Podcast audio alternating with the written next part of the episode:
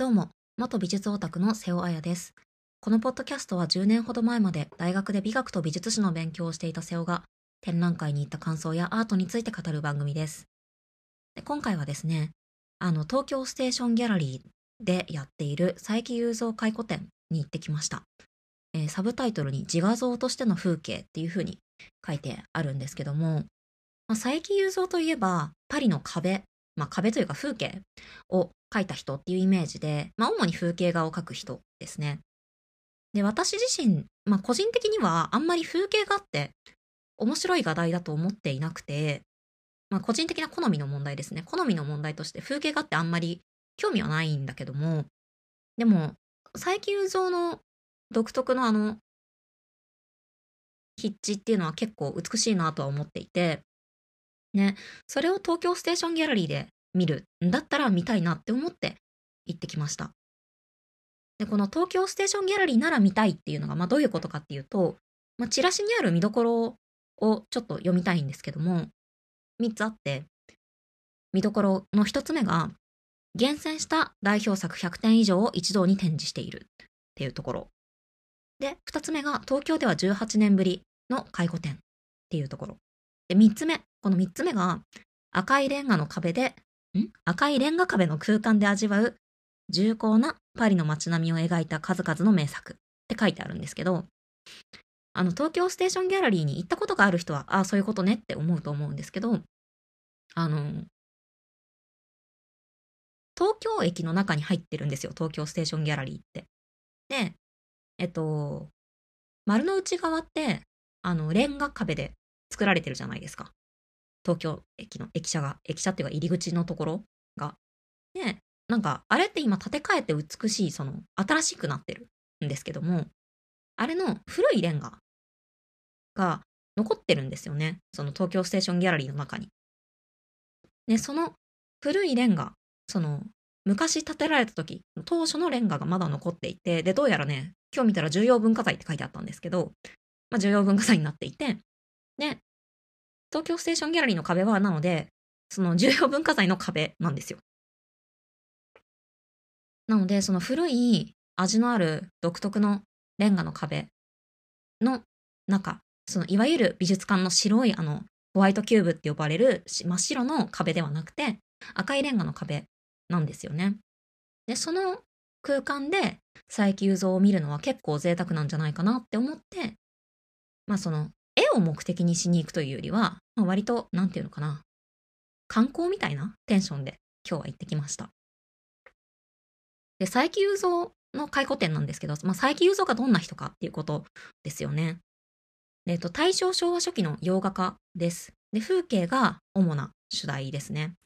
で、亡くなるのがすごく早くて、30歳に結核で亡くなっているそうです。なので画家としては4、5年ほどしか活動していなくて、まあ、すごくこう短い期間で命を燃やすように絵を描いていったっていうのが彼の特徴ですね。で、25歳で東京美術学校、まあ、今の芸大ですね。今の芸大かな？今の芸大だと思います。東京美術学校を卒業して、パリに渡りました。で、当時のパリっていうのは、まあどういう時代かっていうと、あの、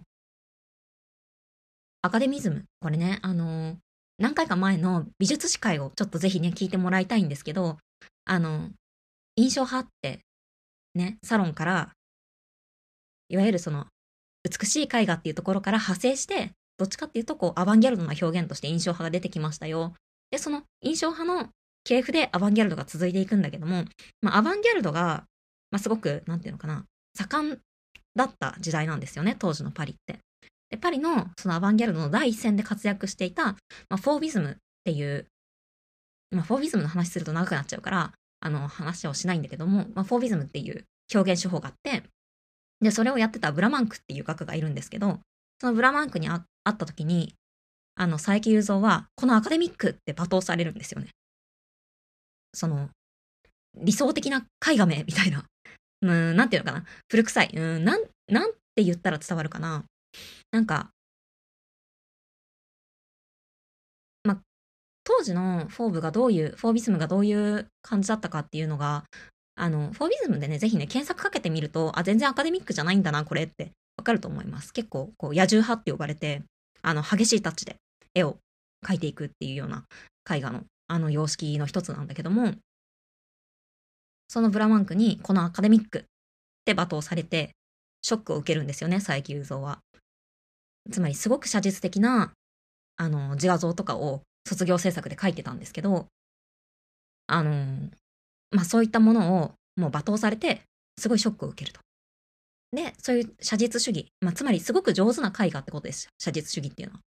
いわゆるあの写真みたいな絵っていうことですよね。でもその、ね、カメラもできてきてる時代だし、写真みたいな絵って絵として何の価値があるのっていうような方感じだし、あのー、絵画は絵画として、絵画の、まあ、写真ではなく絵画である必要性っていうのを確立しなきゃいけなかった当時のパリの雰囲気からするとアカデミックな写実的な絵画というのは、まあ、あんまりその歓迎されるものではなかった。だと思います。このブラマンクがこのアカデミックって罵倒したっていうのが。で、まあ、それでショックを受けて、写実主義を脱却して、自分の作風、自分らしい、その、様式書き方っていうのを模索していくんですよね。で、その後、パリで自分の作風っていうのをすごくこう模索していくんだけども、体調がね、悪化してしまうんですよ。体が弱い人なので、2年くらいで体調が悪化してしまって、一時帰国します、日本に。で、東京の下落合とか大阪の、なんか地元が、出身地が大阪らしいんだけども、あの、下落合とか、えっ、ー、と、大阪とかに題材を求めて、まあ、日本でも絵を描くと。で、その後、まあ、体調がまた戻ったのか、1年後にまたパリに戻ります。で、その、まあ、第2期のパリ時代って言われるんですけど、第2期のパリ時代では、あの、まあ、いわゆる佐伯雄三っぽい画風っていうのが、あの、確立されている時代ですね。広告の文字を題材とした独自の、こう、線、線描による作風っていうのにたどり着きます。ただ、せっかくその自分らしい作風っていうのを見つけたんだけども、翌年には体調が悪化して30歳の若さでこの世を去ってしまうっていうような、まあ、かなり悲劇的というか、うーん、なんていうのかな。えっと、まあ、早く死んでしまった天才って言われるのは、まあ本当にこういう、あの、人だからですね。で、展覧会の構成も結構面白くて、えっと、まあ卒業してからの佐伯の移動っていうのが、まあ、どこの土地で絵を描いていたかっていうと、えっと、卒業しました、パリに行きました、日本に戻ってきました、またパリに行きましたっていうような感じで、あの、時系列で言うとそういう感じなんだけど、でも、展覧会の構成はね、場所で分かれてて、大きく分けて3部構成になってます。で、まあ、3部構成の前にプロローグとエピローグがついてるんだけど、プロローグは自画像ですね。学生時代の自画像、何枚も描いています。まあ、そうやって、その、絵画の基礎力というか、写実的な描き方っていうのを、まあ、そこで身につけていったんだなっていうのがよくわかる。あの、本当に写実的で上手な、あの、自画像が何枚も並んでます。で、自画像だから、自画像が何枚も並んでると、同じ人の顔が何枚も並んでるから、ちょっとなんか変な気持ちになりました。なんか何枚も同じ絵が並んでるなっていう感じですね。で、どのあれも、自画像を見てるとね、やっぱり佐伯雄三、イケメンなんですよね。ぜひググってみてください。かっこいいです。で、その後第一章、大阪と東京っていうので、まあ画家になるまでと、まあここは短いんだけども、その、まあ美大生、芸大生の頃、東京美術学校に通っていた頃の、あのー、作品と、あとは、えっと、パリから帰国してきた時代、下落合に住んでた頃の、あの、風景画っていうのを描いています。ここはね、個人的にはあんまりグッとくるような作品は、個人的にはなかったですね。で、その後、第2章でパリなんですね。でパリは1期と2期があるってさっき言ったんですけど、1期の頃はやっぱり自己の作風っていうのをすごく模索しています。このアカデミックってこう、罵倒されているから、その、どうやったら自分らしい作風っていうのを作れるのかっていうのを模索していく時期なんですよね。で、まあ、フォービズムとか、まあ、ブラマンクみたいなところから影響を受けたりとか、モーリス・ユトリロっていう、まあ、これもパリの風景を描いた人なんですけど、のからの影響を受けたりとか、あとはセザンヌですね。からの影響、もうセザンヌから、この絵は明らかにセザンヌから影響を受けてるよなっていう絵があったりとかして、まあ、いろんな作風で描いていて、まあどれも違う、どれもしっくりこないみたいな感じがする。あの、なんとなくこう苦しんだんだろうなっていうことが予想されるような、あの、時期ですね。で、その後、第2期のパリ時代の絵が始まるんですけど、ここからね、あの、私が期待していたレンガの壁が出てくるんですよ。その、最初は綺麗な美術館みたいな空間に展示されてるんですけど、ここ、今言ったところまでは。それが、あの、3階なんですよね。で、2階に、まあ、3階と2階が、と、あの、美術館になっていて、で、3階は割と綺麗なんですけど、2階からそのレンガの壁が出てくるんですよ。で、その第2期のパリ時代からレンガの壁で見れるようになるんですよね。すごく良かったです。ね。この頃は佐伯の作風もあのかなり確立してきていて、もうこれぞ佐伯雄三っていう感じの絵が並んでいます。あの、私最初パリの風景じゃなくてパリの壁を描いたっていう風に言っちゃったんですけど、本当に風景なんだけど、風景っていうよりもパリの街並みの特に壁っていうのをすごくこう執着して描いているような感じがする絵を描くんですよね。で、壁に、あの、たくさんポスターが貼ってあったりとか、あるいは、えっと、なんか看板だったりとか、文字、壁に文字が書いてあったりその看板だったり、なんかお店の名前だったりとか、あると思うんですけど、そういうレトリックで、あの、書かれてるんですよね。で、ま、独特の壁の書き方が、佐伯の独特の壁の書き方があって、その上に、えっ、ー、と、レトリカルな文字が並んでるっていうなんかちょっと文字が浮いて見えるような感じ、文字だけ浮いちゃってるような感じもしなくもないんですけど、まあ、なんかそんな感じの作風です。で、壁にね、ポスターが貼ってあるところっていうのをかなり執着して描いている感じがするんだけども、もうなんか、佐伯の絵から見ると、パリ、当時のパリポスターだらけじゃんっていうくらい、本当にポスターのある風景ばっかり描いてるんですよね。うん。すごく、この頃は、なんていうのかな。まあ、本当に、なんていうのかな。白がね、私、佐伯雄三の描く白がすごく好きなんですけど、白い色がすごく独特だなと思っていて、まあこれ多分ゆとり色の影響なんだろうなって思うんですけど、あの、そう、すごくね、いいなって思いました。語彙力。はい。まあそんな感じのパリ時代と、で、第、第1章が、えー、大阪と東京。第2章がパリ。で、第3章が、えっと、ビリエ・シュル・モランっていう土地に20日程度滞在するそうなんですね。ビリエ・シュル・モランで合ってんのかな？はい。で、えっと、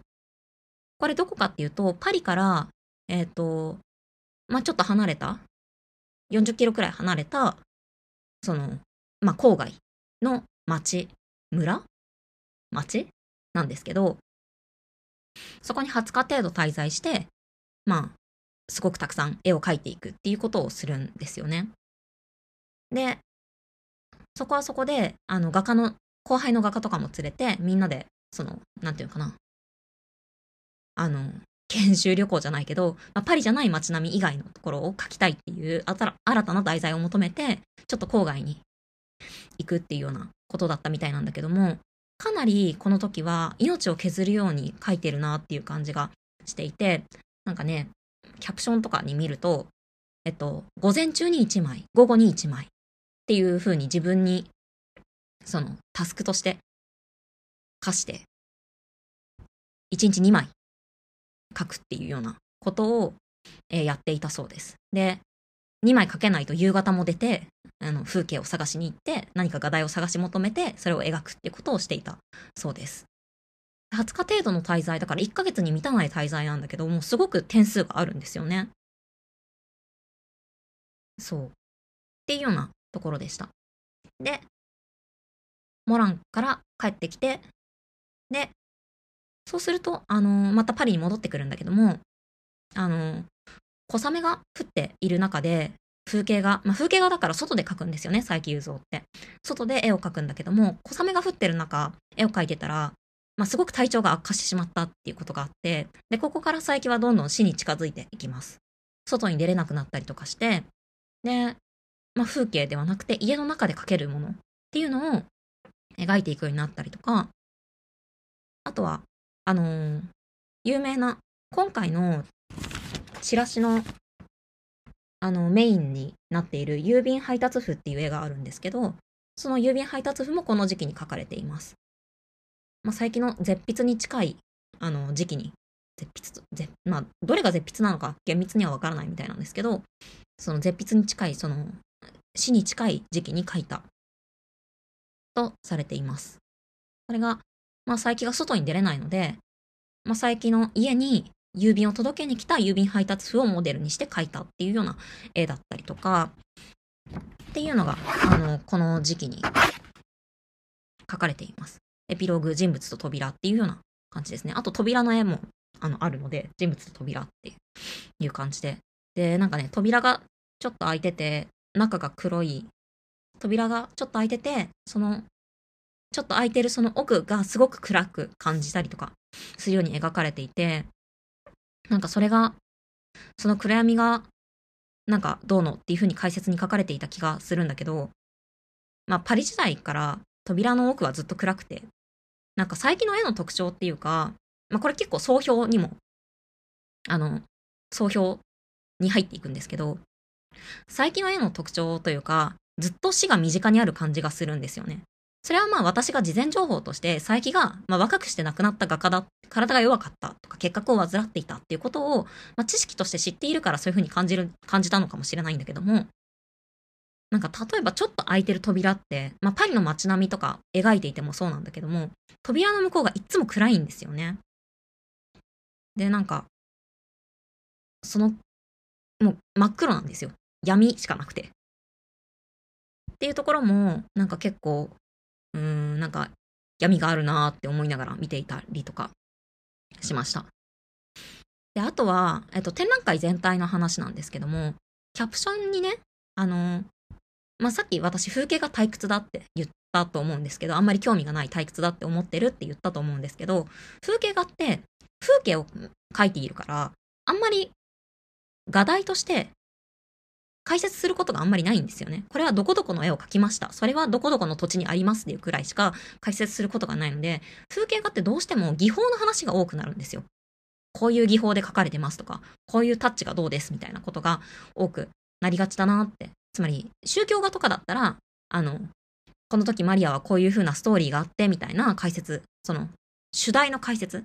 絵の内容の解説っていうのが入ってくるんだけども、風景画って絵の内容の解説っていらないので、どっちかっていうと技法の話、どうやって描いているのか、どのような手法を使っているのかっていう話が多くなりがちだなって個人的には感じています。なので、絵を描く人は行くとすごい楽しいかもしれないなって思いました。私はあんまり技法の話は私自身が絵を描かないので、あんまり興味がないんですね。どっちかっていうと、あの、主題の方が興味がある人なので、あの、あんまり面白くないというか、あの、技法の話を聞いても、あそうなんですね っていう感じで終わってしまうんですけど、あの、絵を描く人はね、見に行くと楽しいかもしれないなって思いました。あとは、あの、まあ、最後にまた念押しになるんですけども、東京ステーションギャラリーのレンガと相まって、やっぱすごく雰囲気が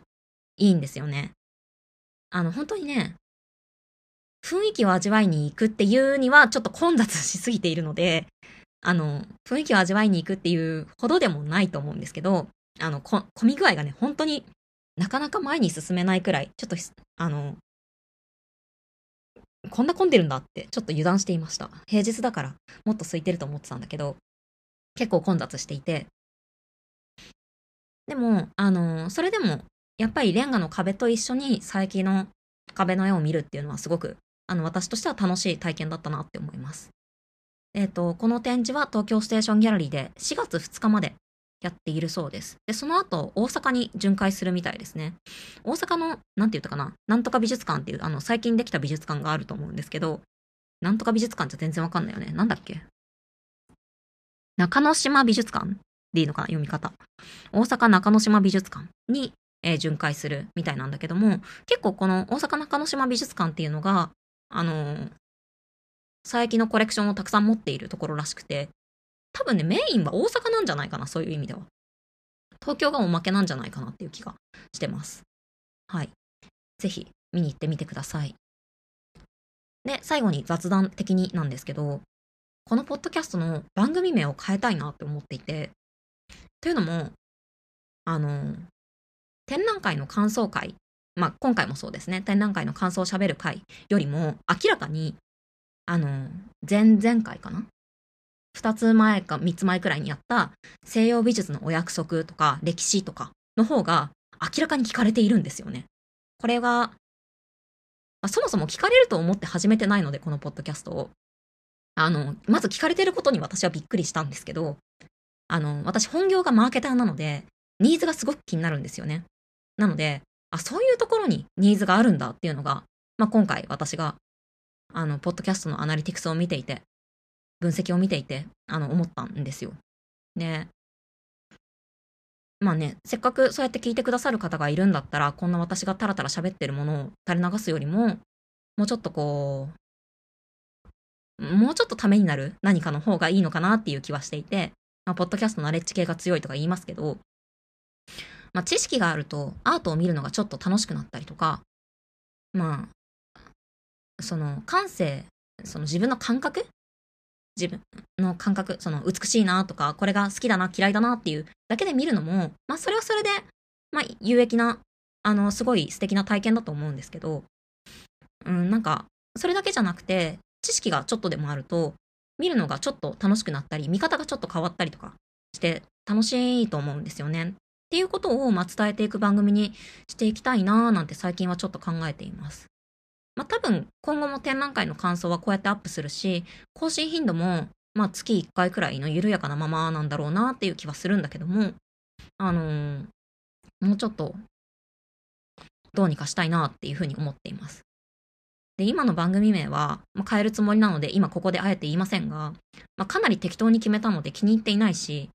まあ、さっきも言った通りそもそもそんな聞かれると思ってなかったので、こんな個人のポッドキャスト、まあ、ポッドキャストみんな個人だけど、まあ、こんな個人のそもそもそんな聞かれないだろうなって思っていたので、あの、今、カバーアートもフリー素材だし、フリー素材そのまま入れてるんですよ。何の工夫もしてないので、なんか、ちゃんと番組名も決めて、カバーアートもちゃんと作ろうかなーなんて考えています。